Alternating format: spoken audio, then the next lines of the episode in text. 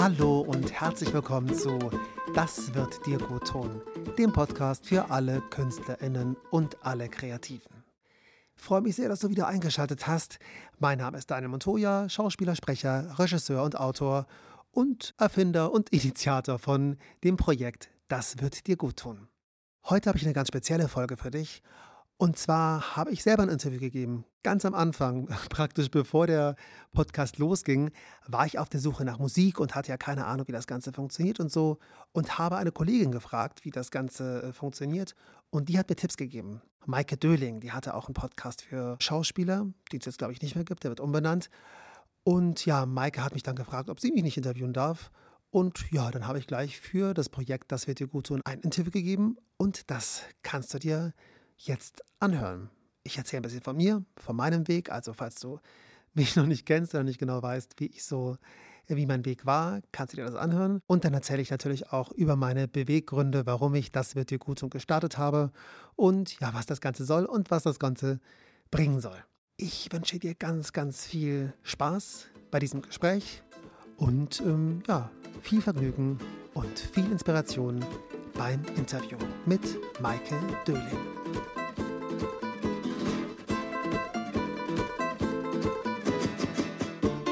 Heute im Podcast begrüßen darf ich den Schauspieler Daniel Montoya, von dem ich natürlich etwas über seinen schauspielerischen Weg erfahren möchte, aber auch über sein neues Projekt, nämlich seinen eigenen Podcast, der da heißt, das wird dir gut tun.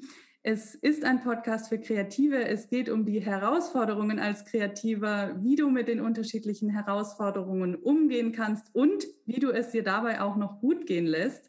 Ich bin sehr gespannt. Ich freue mich auf deinen Input und ich sage herzlich willkommen im Podcast, lieber Daniel. Halli, hallo. Schön, dass ich hier sein darf. Grüß dich, Maike. Wo bist du gerade und wie geht's dir heute? Mir geht's heute ganz gut. Ich bin in Berlin, in Neukölln. Da wohne ich jetzt schon seit, ich glaube, 15 Jahren oder so. Und ähm, mir geht's gut, obwohl ich heute aufgewacht bin und wieder wie immer so dachte, oh Gott, ich muss ein Interview geben, ich muss auch dahin und abends muss ich noch ins Theater. Puh, voll der Stress. Aber in Wirklichkeit ist es gar kein Stress, weil es eigentlich nur coole Sachen sind. Ja, das stimmt. Wo, wo gehst du ins Theater heute Abend? Ich gehe heute ins BKA-Theater, da spielt ein Kollege von mir, beziehungsweise singt da. Genau es ist ja immer so schön, wenn man jetzt gerade wieder hört, dass Theater wieder offen hat, dass man ins Theater gehen kann. Ich gehe jetzt auch zum ersten Mal. Also ich war zwischendrin mal, ähm, als es kurz geöffnet war, war ich drin. Da habe ich mich aber noch nicht so wohl gefühlt. Aber jetzt denke ich so, jetzt bin ich geimpft und jetzt, jetzt beginnt das normale Leben wieder, egal was passiert. das ist jetzt, der, der Rest ist Schicksal. Ja, ich würde sagen, wir starten direkt rein. Wir steigen ein. Ich würde gerne wissen, wie deine Schauspielkarriere so anfing, wie das alles anfing. Wolltest du als Kind schon Schauspielerin, äh, Schauspielerin, sage ich schon, Schauspieler, wolltest du als Kind schon Schauspieler werden? Nimm uns mal mit in deine Anfänge als Schauspieler. Mm, also ich wollte tatsächlich schon sehr, sehr früh Schauspieler werden. Und zwar habe ich halt Schultheater gespielt in der Schule. Und ähm, ich weiß nicht genau, was zuerst war. Also ich habe Schultheater gespielt und meine Nachbarin, die neu kam, war, der Vater war Schauspieler am mhm. Residenztheater. Und da habe ich mal erfahren, dass es eben auch Schauspieler gibt, die davon leben und so. Ich weiß nicht eben, was zuerst war, entweder zuerst Theater oder erst das oder gleichzeitig. Jedenfalls dachte ich irgendwann, das ist cool, das will ich machen. Dann habe ich eben noch gehört von einer Schauspielschule, die es gibt, dass man eben auf eine Schauspielschule gehen sollte. Ähm, dass man auf die Falkenberg-Schule gehen sollte. Also ich komme aus München. Und dann habe ich gedacht, ja, das, das, das möchte ich gern. So, und dann habe ich ähm, super früh eigentlich schon angefangen, das zu wollen und bin halt sehr, sehr, sehr viel ins Theater gegangen. Also bin also, also gefühlt mehrmals die Woche war ich dann im Theater, war immer der Erste an der Abendkasse und habe wieder am Residenztheater. Ich habe im Resi angefangen. Es war die Zeit von, oh Gott, wie hieß denn der? der dann an der Burg war. Matthias Hartmann. Nee, Quatsch. Matthias Hartmann hatte, war dort als Regisseur. Egal, ich weiß, waren es ganz coole Leute. Und die habe ich dann sozusagen alle so als junger, voll junger Typ, als Schüler eben kennengelernt. Und dann war ich noch Statist. Genau. Mhm. Ich war auch noch Statist, zufälligerweise beim Marienhof und auch beim Tatort und habe eben auch Statisterie noch gemacht. Das heißt, du bist sehr viel ins Theater gegangen, schon bevor du auf die Schauspielschule gegangen ja, bist, richtig? Mhm. Tatsächlich, also sehr, sehr viel. Also ich, ich habe die Stücke auch mehrfach gesehen. Was hat dich daran so fasziniert am Theater? Das kann ich gar nicht so genau sagen, weil ich weiß noch, dass ich zwischendrin, glaube ich, auch Stücke gesehen habe, die nicht so gut waren. Aber ich fand trotzdem alles toll. ich kann das nicht mehr so genau sagen. Das war eher so ein Gefühl, dass ich einfach Bock drauf hatte. Mhm. Es war jetzt kein Ziel, das ich hatte oder so, dass ich dachte, ich gehe jetzt viel ins Theater. Im Nachhinein weiß ich, dass es sehr gut war, viel ins Theater zu gehen für ja. die Spielweise. Ja, ja. Und dann, weil ich dann, als ich mich beworben habe an der Falkenberg-Schule, natürlich schon automatisch ganz viel gesehen hatte. Aber ich habe das, nicht, aber ich hab das aber nicht mit irgendeinem Ziel gemacht, sondern habe das nur einfach so gemacht, weil ich es cool fand. Mhm. Einfach nur, weil es mir Spaß gemacht hat. Mhm. Es war auch kein intellektueller Hintergrund, dass ich dachte, oh, diese Sprache, wie wundervoll. Oder da lerne ich was über mich oder so. Also vielleicht ein bisschen, aber eigentlich nur Bock, Lust, gemacht, automatisch, hingegangen. Ich musste mich nie zwingen, bin hin, habe das angeguckt, habe mir auch die Hefte gekauft. Ich war sogar im Verein der Freunde des Bayerischen Staatsschauspiels. Also ich war ziemlich, ich war da der Jüngste. Ne? Ja, ja, aber es ist, es ist ja genau das, dieses äh, sich mit etwas beschäftigen, was einen fasziniert. So. Und man lernt dann ja auch einfach viel. Ja, und da hat dann eben auch ganz viel geklappt, mhm. tatsächlich. Mhm. Bist du dann nur zur Falkenberg-Schule und dann direkt genommen worden oder wie war da dein Prozess? Nee, also ich habe mich an der Falkenberg-Schule beworben, da kam ich dann in die zweite Runde. Da war ich aber erst, ähm, hm, glaube ich, ganz frisch 17. Also ich war noch in der, in der, in der 12. Klasse ich hatte eigentlich mhm. noch Abi und wollte abbrechen. Und habe mich dann eben, ähm, wollte einfach sofort auf die Schule, habe mich dort beworben, kam in die zweite Runde und dann bin ich aber rausgeflogen. Dann war ich noch an Ernst Busch. Die haben mir gesagt, wir können Ihnen nicht abraten, den Beruf zu ähm, erlernen, aber ähm, Sie sind noch zu jung, machen Sie mal Ihr Abitur. Und dann habe ich eine Pause gemacht, ein Jahr. Mhm. Und ähm, bin dann ähm, nach einem Jahr wieder an die Falkenberg-Schule und dann wurde ich genommen. Dann habe ich auch mein Abitur gerade noch so gemacht und ähm, bin dann direkt sozusagen noch während des Abis ausgezogen und bin dann direkt ähm, leider, also es war so leider, jetzt sage ich leider, weil ich war nicht in Amerika oder irgendwo mal in den USA, ich bin direkt vom Abi direkt zum Arbeiten, zum Studieren und dann Arbeiten.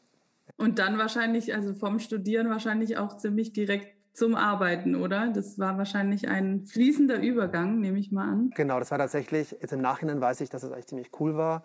Also teilweise ohne ohne einen Tag Pause. Und ich habe mir da auch, auch keine Sorgen gemacht. Ich hatte teilweise auch dann keine Wohnung, habe dann bei einem Freund meiner Freundin übernachtet, habe dann eine WG gesucht, während das Engagement schon begonnen hat. Irgendwie ähm, habe ich mir da keine Sorgen gemacht und irgendwie hat es auch geklappt. Würde ich jetzt nicht mehr so machen war höchst unvernünftig teilweise. Aber hat, hat alles funktioniert. Finde ich aber voll spannend, weil wenn man sich keine Sorgen macht, das ist ja das, was wir heutzutage so ein bisschen zu viel tun, ne? Also viele von uns. Ja, kam dann. Ja, die kamen, irgendwann kamen sie dann. An, an, an welcher Stelle? Kam, das, weiß ich, das weiß ich nicht mehr. Das ist wahrscheinlich auch ein, genauso wie man wahrscheinlich positiv an sich arbeiten kann, kann man auch negativ an sich arbeiten. Schritt für Schritt für Schritt. Und irgendwann macht man sich doch Sorgen. Ich glaube, je älter man wird, desto vernünftiger wird man auch in Anführungszeichen. Und dadurch kommen dann auch die Sorgen, wo man denkt, oh fuck, ich, äh. ja. früher war es halt so, früher ist es ja so, cool, ich habe noch Geld für den ganzen Monat, super. Und jetzt ist es so, oh nein, mein Geld reicht nur noch für vier Monate, was kommt dann? Und irgendwann ist es so, ich habe jetzt Geld für ein Jahr oder so, also bei manchen zumindest. So, jetzt habe ich Geld für ein Jahr, aber das reicht nicht. Was ist, wenn ich jetzt krank werde oder meine Mutter krank wird? Es kommen ja immer neue Gedanken, je mhm. älter man wird, oder es können immer mehr Gedanken kommen. Ja. Je nachdem, wie bewusst man ist. Ja, also vieles ist eben auch unbewusst und passiert einfach. Ja, definitiv. Darauf kommen wir später zu sprechen. ähm, wie, wie hat sich das dann weiterentwickelt mit deiner Karriere? Du hast dann Theater gespielt. Ich glaube, du hast auch irgendwann angefangen zu drehen. Das, was ich gesehen habe. Erzähl mal ein bisschen, wie das dann so weiterging. Also ich habe erst, ich war erst fest am Theater, dann war ich frei am Theater und ähm, war eigentlich immer so in Theaterwohnungen, was eigentlich auch ganz gut funktioniert hat. Ähm, hat mir aber dann doch nicht im Nachhinein doch nicht so gut gefallen. Also es hat zwar alles geklappt, ich hatte immer viel Engagements und es hat mir auch währenddessen Spaß gemacht, aber eigentlich, ich hatte immer meinen Hund dabei, das war meine einzige Begleitung. Ansonsten habe ich dann irgendwann gemerkt, nee, ich habe es nicht gemerkt, aber ich habe es gespürt, dass ähm, das doch nicht so ganz mein Ding war, von Stadt zu Stadt zu ziehen. Mhm. Dann irgendwie nach sechs Wochen Proben hast du dich mal mit jemandem angefreundet und dann gehst du wieder. Und wenn du Sommertheater machst, dann bist du ganz, ganz eng. Und dann gehst du wieder und siehst die meisten gar nicht mehr wieder. Ja. Mhm. Und das hat mir dann gar nicht so gut gefallen. Hm, dann kam ich nach Berlin und habe hier Theater gespielt. Und dann habe ich aber währenddessen auch immer wieder synchronisiert. Und mhm. dann habe ich beschlossen, auch noch zu synchronisieren und habe das versucht und habe dann eben parallel zum Theater oder dann irgendwann überwiegend gesprochen und ab und zu noch ein Stück gemacht, vielleicht ein Stück im Jahr oder so. Ich hatte auch mal Theaterpausen tatsächlich dann. Und Drehen kam dann durch Zufall. Da war ich schon ein bisschen älter. Mhm. Da dachte ich, hatte ich es eigentlich schon aufgegeben im Drehen. Und dann kam plötzlich, kam plötzlich doch ab und zu mal Drehtage. Mhm. Aber jetzt auch nicht so massig viel, aber schon äh, in Ordnung, so als Zusatzding. Ja. ja, du hast ja schon ganz schöne Sachen auch gemacht. Das, was ich so in deiner Vita gelesen habe. ja, ähm, ja, wahrscheinlich schon. Es kommt immer eben immer darauf an, sage ich, mit wem man sich vergleicht. Und eigentlich sollte man sich ja gar nicht vergleichen. Aber es kommt ja. immer darauf an, ja, wahrscheinlich, wahrscheinlich ähm, absolut. Wenn man das von außen liest, denkt man so, ach cool, andere denken vielleicht, oder man selber denkt so, oh, das und das und das hätte aber auch noch sein können. Das und das hat nicht geklappt. So, ähm, ja, eigentlich, eigentlich hat, ist alles gut gelaufen tatsächlich, aber ich habe es nicht immer so empfunden. Aber von außen schon. Von außen habe ich jetzt nie irgendwelche größeren Pausen gehabt. Und also du sagst, du sprichst jetzt mehr zum Beispiel, als du spielst. Hat sich mit deiner, du hast ja vorhin so von deiner Faszination für das Theater gesprochen. Ja. Wie hat sich das über die Jahre verändert? Hast du jetzt eine andere Faszination als damals oder ist es eigentlich, also vom Gucken her oder vom Geschmack von dem, was ich mag, nicht. Hat sich jetzt nichts verändert. Mhm. Äh, momentan spreche ich eigentlich, also jetzt synchronisiere ich auch ähm, gar, so gut wie gar nicht mehr, super selten. Ähm, sondern inzwischen führe ich Regie tatsächlich. Mhm. Inzwischen führe ich Regie oh, beim Synchron und äh, schreibe die Dialogbücher und spreche nur noch sehr selten, weil ähm, das das ist, was mir bis jetzt von dem, was ich gemacht habe, am meisten Spaß macht. Mhm. Trotzdem würde ich trotzdem sagen, dass Theater für mich so das ist, was ich jetzt, oder inzwischen aber auch, auch Filme. Also ich, ich finde, ich liebe es ins Theater zu gehen, wenn es gut ist und ich liebe es, Filme zu sehen, wenn sie mhm. gut sind. Da hat sich an sich nichts verändert. Film kam noch dazu. Früher war ich eben nur so ganz theaterverrückt. Wirklich, mhm. so ganz, ganz verrückt. Das hat sich aber dann, es relativiert sich da vieles, weil du dann auch siehst und auch immer mehr Leute kennst und siehst, wie das alles zustande kommt oder wie es dann wirklich ist oder wie glücklich sie wirklich sind und dann relativiert sich das mhm. ja, im Laufe der Jahre. Also bei mir zumindest hat sich das dann relativiert, dass ich dann nicht mehr so verrückt danach war und darum auch immer weniger gemacht habe. Das heißt nicht, dass ich nicht tolles Theater ganz, ganz, ganz, ganz toll finde. Aber ja, wenn, wenn, ich, ja, wenn irgendwas ganz Geiles käme und ich das dann bekommen würde, würde ich es bestimmt auch machen. Aber momentan habe ich dann auch keine Zeit und dann mache ich andere Sachen. Hm. Wie viele Jahre bist du jetzt im Business? Hm, also mein erstes Engagement hatte ich 2001. Mhm. Also ja, schon 20 Jahre. Ne? Was würdest du ähm, sagen, waren so in den vergangenen 20 Jahren, was war oder was waren für dich deine größten Erfolge, wie auch du immer Erfolg für dich definierst? Ja, also mit Abstand hatte ich, keine Ahnung, jetzt äh, ganz, ganz viele coole Sachen. Mhm. Aber die Frage, also aber eben vor allem mit Abstand. Also währenddessen habe ich das jetzt nicht unbedingt immer so empfunden, sondern ich war halt dann, hatte dann eben meine ersten drei Drehtage und war schon damit beschäftigt, die zu machen. Dann hatte ich vielleicht mein erstes, dann hatte ich mir vorgenommen, in Berlin Theater wieder zu spielen, hat es geklappt. Ja, das war dann ein Erfolg, aber dann war ich schon wieder beim nächsten. Darum ist es, also ich hatte jetzt einzelne, könnte ich herauspicken, die Rolle war cool und mit der war, ich hatte viele tolle Kollegen und viele coole Sachen, viele auch nicht so tolle, aber viele auch ganz tolle. Aber währenddessen, erst seit ich Regie führe, nehme ich die Erfolge auch richtig wahr. Als Schauspieler ist mir das schwer gefallen, Erfolge richtig wahrzunehmen. Mhm. Oder eben Sachen, die wirklich geklappt haben. Oder Sachen, oft fand ich die Sachen auch, die ich gespielt habe, erst mit Abstand gut. also mit zwei Jahren Abstand. Währenddessen dachte ich so, Gott, oh Gott, oh Gott, oh, habe ich mir nicht angekauft. Und irgendwann, als es mir dann schon egal war, guckte ich es mir an und dachte, ja, ist doch, ist doch, ist doch ganz gut geworden. Genau, dann war das da wohl ein Erfolg, könnte man so nennen. Aber wenn ich es natürlich währenddessen nicht so empfunden habe und man das Lob der Leute nur so hinnimmt, dann ähm, ist es dann halt auch kein Erfolg. Mhm, okay, auf zwei Punkte würde ich gerne eingehen. Und zwar, du sagst, die Erfolge währenddessen, also im, mit Abstand kannst du sie als Erfolge wahrnehmen oder im Nachhinein auch. Was glaubst du, warum konntest du, weil ich glaube, das geht vielen so, währenddessen das nicht als Erfolg wahrnehmen? Also was waren da für Gedanken da, vor allem, dass du zum Beispiel auch etwas nicht selber angucken konntest. Ich kenne das auch von früher. Das geht, glaube ich, total vielen so. Auf jeden Fall. Die meisten haben eh ähnliche Probleme oder die gleichen tatsächlich. Aber ähm, man geht halt unterschiedlich damit um. So kam ich auch auf den Podcast tatsächlich, weil, weil das sind dann immer dieselben Probleme. Nur halt anders verpackt und sie äußern sich unterschiedlich. Aber ähm, ja, das sind warum? Naja, weil man immer denkt, oder ich dachte halt immer, dass ich nicht gut genug wäre. Dass ich mhm. nicht gut, dass das, was ich mache, nicht gut genug ist. Und dass es noch besser geht. Ich hatte unglaublich äh, hohe Ansprüche. Und wenn du äh, immer denkst, dass du nicht gut genug bist, dann bleibst du auch unter deinen Möglichkeiten. Selbst wenn du vielleicht ganz gut bist. Oder wenn du schlecht bist, ist ja egal. Sagen wir mal, du bist nicht so toll, ist ja wurscht. Dann kannst du auf jeden Fall eine gewisse Qualität erreichen. Mhm. Aber ähm, wenn du denkst, dass du nicht gut bist, dann wirst du schlechter sein, als du sein könntest. Ja. Mhm. Also das ist auf jeden Fall, dass man denkt, dass man nicht gut genug ist, dass man, ja, man kritisiert sich eben dauernd selbst mhm. und ist einfach strenger mit sich als mit anderen. Ja, oder auch mit anderen sehr, sehr streng. Aber meistens ist man mit sich selber ähm, strenger als mit anderen. Und das bringt einen nicht weiter. Ja, richtig. Was, was hat sich oder wie hat sich das bei dir dann entwickelt? Weil du sagst ja, jetzt, jetzt kannst du Erfolge anders wahrnehmen. Also es hat sich eben bei mir jetzt vor allem bei der Regie total aufgelöst. Mhm. Und beim Buch, weil ich da eben mit Schauspielern arbeiten kann und dann sehe, dann eben auch die ganzen Unsicherheiten die letzten Jahre natürlich jetzt im Außen noch mehr gesehen habe oder noch mehr wahrgenommen habe. Ne? Weil ich dann denke so, oh Gott, nee, immer mit der Ruhe, alles super. Oder also es sind ja du triffst halt auch die unterschiedlichsten Charaktere bei der Regie und siehst es dann. Und ähm, das spiegelt dann viel. Und da habe ich dann viele Dinge, die ich natürlich schon wusste, nochmal richtig begriffen. Also nicht, dass ich jetzt bei der Regie sitze und dauernd über die Leute nachdenke, gar nicht, sondern man sieht das, man sieht das einfach. Also es ist halt einfach so, da siehst du halt viel bei der Regie und dann begreifst du einfach viel so, ach nee, das muss jetzt nicht sein. Da, sie, da siehst du wirklich mal die Dinge von außen.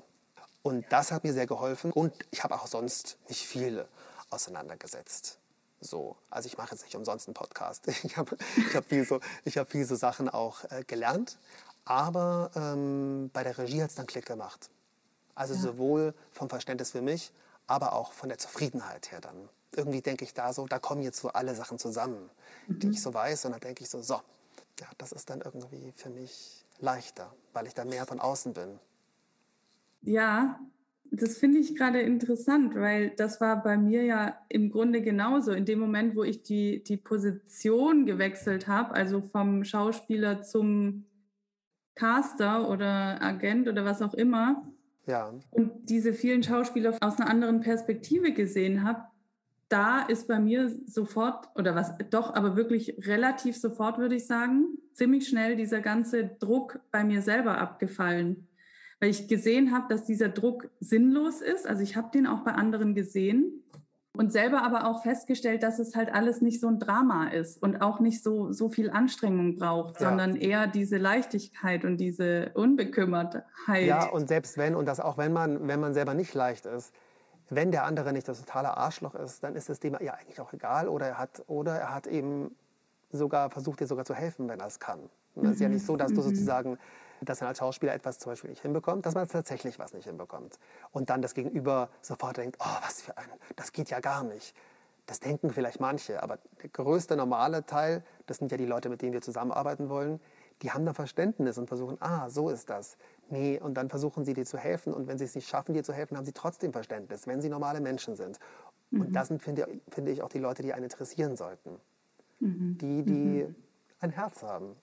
Ja, aber nimmst du jetzt auch deine eigenen Erfolge anders wahr, dadurch, dass sich diese Perspektive für dich auch geändert hat? Ja, ich nehme sie dadurch äh, mehr wahr. Ich habe aber ehrlich gesagt auch super, super gutes Feedback. Das ist, hat sich, das ist auch mehr gutes Feedback. Also ganz, irgendwie als Schauspieler hast du mehr, stehst du mehr unter Beschuss, finde ich, weil du die ganze Zeit kritisiert wirst. Also klar wird auch mal gesagt, super, aber es wird halt gesagt, nee, mach mal so, mach mal so, mach mal so, mach mal so. Und dadurch ist es selbst, wenn du am Schluss, äh, Schluss gesagt bekommst, super, oder ja, war okay, cool, dann denkst du so, pff, also selbst dein Unterbewusstsein denkt, wurde trotzdem erstmal zehnmal, dir wurde erstmal zehnmal gesagt, was es zu tun hat. Und ähm, das finde ich in der Regie leichter. Und ach, vielleicht liegt mir das auch einfach jetzt einfach gerade. Ich weiß nicht, wie es dann wird, wenn ich wieder mehr spiele, irgendwann. Da können wir dann nochmal reden. Da machen wir einen, dann machen wir einen anderen Podcast, vielleicht sage ich dann, ich bin völlig am Ende. Keine Ahnung. Ich hoffe, dass ich dann ähm, mit der Kraft, die ich jetzt habe, auch spielen kann. Wenn ich äh, irgendwann wieder Bock habe zu spielen oder ein eigenes Projekt mache, dann ähm, werde ich dir berichten. Momentan hilft die Regie einfach sehr und das Schreiben auch, weil das Feedback einfach sehr, sehr gut ist. Ja, ich glaube, es ist immer, es ist immer gut, wenn man etwas hat, was einen so fasziniert, wo man auch spürt, so man ist in seiner Kraft und mhm. man tut etwas, was einem liegt und auch leicht geht. Ja, absolut. Also das ist ja bei mir jetzt auch so mit dem Coaching. Ich, ich glaube auch, ich habe jetzt auch schon lange nichts mehr gespielt, aber ich, manchmal kriege ich wieder Lust, irgendwas zu spielen. Und ich glaube auch, dass ich jetzt ganz anders spielen würde als damals, auch wenn ich jetzt nicht wirklich Training gehabt habe oder so. Aber es hat sich in mir auch vieles verändert. Ich bin auch bei weitem nicht, so, nicht mehr so perfektionistisch wie früher. Ich kann zum Beispiel meine eigenen Podcast-Folgen hören. Das könnte ich, hätte ich früher wahrscheinlich niemals gekonnt. ne? Also man entwickelt sich ja in allen möglichen Bereichen weiter. Und ich glaube schon, dass sich dann auch beim Spielerischen was verändert. Ja, ja. Hat sich denn auch deine Art mit Ablehnung umzugehen verändert über die Jahre? Mm, ja, aber der Kern, finde ich, den Kern zu verändern, das ist eine äh, längere Arbeit. Also wie man da, damit umgeht, das kann sich auf jeden Fall, das kann man, wenn man sich immer wieder bewusst macht, schneller mal verändern. Der Kern, wie es einen trifft, wird dadurch auch besser. Das ist aber, glaube ich, eine noch langfristigere Arbeit. Aber das ist, ein, das ist ein Weg, muss sich aber auch nie ganz auflösen, weil ich glaube, jeder Schauspieler, selbst der allerbeste, allerrenommierteste und äh, wenn du dem sagst, wenn du ihn wirklich kritisierst, wird es ihn treffen. Das heißt, man muss seine Verletzlichkeit nicht komplett loswerden. Es geht einfach eher darum, dass es einem gut geht. Einigermaßen, mhm. ja. Ähm, auch während der Arbeit. Trotzdem kann ja ein Schmerz dann oder eine Verletzung oder eine Unsicherheit kommen und die darf man dann auch nutzen, wenn es irgendwie möglich ist. Mhm. Ähm, das heißt, man wird sie, glaube ich, nie los. Es geht eher darum, wie man damit umgeht. Und es wird dann auch weniger. Das ist erstens, manchmal ist es auch Tagesverfassung. Manchmal sind es die Menschen, die einen umgeben. Manches ist auch die Persönlichkeit, die man hat. Vieles kann man verändern, aber nicht alles. Und es wird im Laufe der Jahre sich natürlich verändern, so wie man eben selber stärker oder schwächer wird. Also je stabiler man wird und je besser man damit umgehen kann, desto besser wird auch dieser, sage ich mal, dieser Kern oder dieses Selbstbewusstsein. Aber man kann es nie ganz abstreifen, wie man ist. Und man ist eben Schauspieler und Künstler und da darf man auch sensibel sein. Manche werden aggressiv, manche werden unsicher, aber jeden trifft es. Mhm. Ich glaube auch, jeder darf da seine eigene Art und Weise des Umgangs mit Ablehnung, Niederlagen oder auch vielleicht, wenn man selber nicht zufrieden ist mit etwas, ähm, lernen. Ich glaube, wir kommen jetzt mal zu deinem Projekt, weil wir sind eigentlich schon mitten im Thema drin. Stimmt, ja, genau. So, ja, so kamen wir ja auch auf das Gespräch. Ich habe nämlich übrigens, ähm, als ich angefangen habe mit dem Podcast, hatte ich keine Ahnung. Mein Wissen war bei null. Ich konnte das aufnehmen, weil ich habe diese Kabine, aber ich wusste nicht, wie ich das veröffentliche. Und da, und da habe ich so ein bisschen rumgegoogelt. Ich dachte auch, ich bin der Erste, der sich mit diesem Thema befasst und habe dann so rumgegoogelt und habe ich, hab ich äh, Maikes Podcast gefunden. Ich so, scheiße, die, die macht ja so was ähnliches, fuck. Und dann habe ich sie gefragt, ob sie mir sagen kann, wo man Musik äh, findet. Und das hat sie dann auch getan, genau. Dann habe ich auch gesehen, dass unsere Podcasts doch sehr unterschiedlich sind. Und selbst ja. wenn sie gleich wären, wäre das auch in Ordnung. Aber der erste Gedanke war so, nein, ich habe es nicht erfunden. Mist. So, aber ist auch total egal.